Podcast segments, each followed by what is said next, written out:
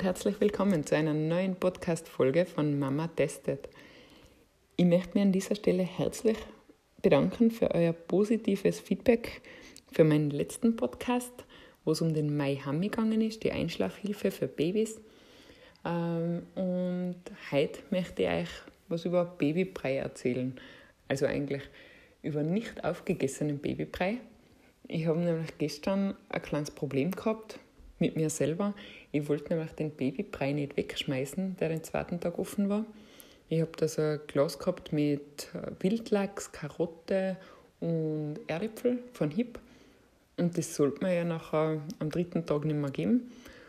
Und ein kleiner Sonnenschein, der hat den einfach nicht zusammen essen wollen, der wollte lieber sein Flascherl haben. Und dann habe ich also überlegt, was ich mit dem Brei machen kann, dass er nicht im Biomüll landet. Und dann bin ich hergegangen und habe den kurzerhand im Topf erwärmt, habe Salz, Pfeffer und Schlagerwasser dazugegeben, habe Nudeln gekocht, habe die Nudeln in die Soße eingegeben und habe dann ein perfektes Mittagessen für die Mädels und für mich gehabt.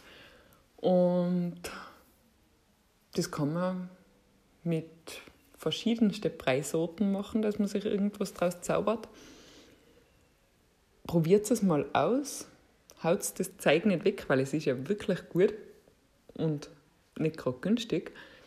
Ähm, es mal in die Kommentare, was ihr zaubert habt. Ich freue mich drauf und bis zum nächsten Mal. Ich wünsche euch einen schönen Tag. Tschüss.